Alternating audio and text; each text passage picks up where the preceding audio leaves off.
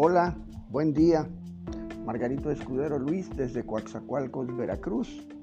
Y en este diario andar nos encontramos que en el nombre de la libertad de expresión se cometen atrocidades que se supone debemos soportar solo porque quienes las cometen tienen el derecho a expresarse. En los últimos años, en México se puso en marcha un gigantesco operativo para desacreditar al gobierno de Andrés Manuel López Obrador, utilizando cualquier pretexto para denostar y calumniar al presidente. No estaría mal si ni fuera reprochable si los argumentos esgrimidos por los opositores al gobierno estuvieran basados en hechos contundentes y demostrables. Sin embargo, es muy claro que se han basado en mentiras o verdades a medias, explotando el lado negativo de la argumentación. No hay duda que ese operativo está dirigido por la ultraderecha conservadora, que fue golpeada por la decisión de la mayoría votante en el país, a la que quieren convencer que se equivocó.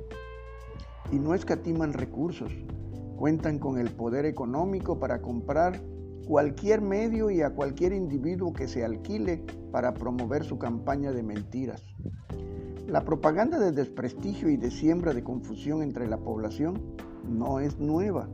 Es una táctica que se ha empleado en tiempos de guerra y fue perfeccionada por el régimen de Adolf Hitler en la Alemania nazi y su principal promotor fue un tal Joseph Goebbels, uno de los consentidos de Hitler.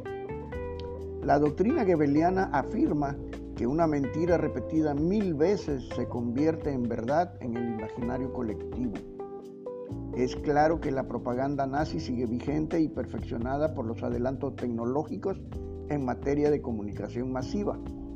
Aquellos que perdieron el manejo del país no dejarán de utilizar la estrategia nazi de confusión y manipulación de masas para intentar volver al gobierno y así llegar por la vía legal pero al fin de cuentas podrán usar otros métodos para lograrlo. Así van por toda la nación señalando al gobierno que no permite la libertad de expresión, mientras vociferan sus mentiras en todos los medios a su alcance, que son muchos. Señalan con índice de fuego al gobernante de haber polarizado al país, cuando la polarización ya existía en un territorio habitado por extremadamente ricos y extremadamente pobres, al llegar el nuevo gobierno, la polarización se evidenció y los propagandistas oficiales mostraron su rostro verdadero. Llevaron su furia al extranjero, donde pretendieron lograr la descalificación que en México no pudieron. Lograron que el gobierno de Estados Unidos se pronunciara contra la supuesta falta de libertad de expresión en nuestro país y solo se balconearon, pues en el país de la libertad que pretende encarcelar de por vida a Julián Assange por haber hecho público los crímenes de guerra cometidos por soldados gringos en las guerras fabricadas para apoderarse de Medio Oriente. En el nombre de la libertad de expresión soportaremos mentiras y manipulaciones, pero no reconozco que tengan derecho para hacerlo. Buen día, buenas noches.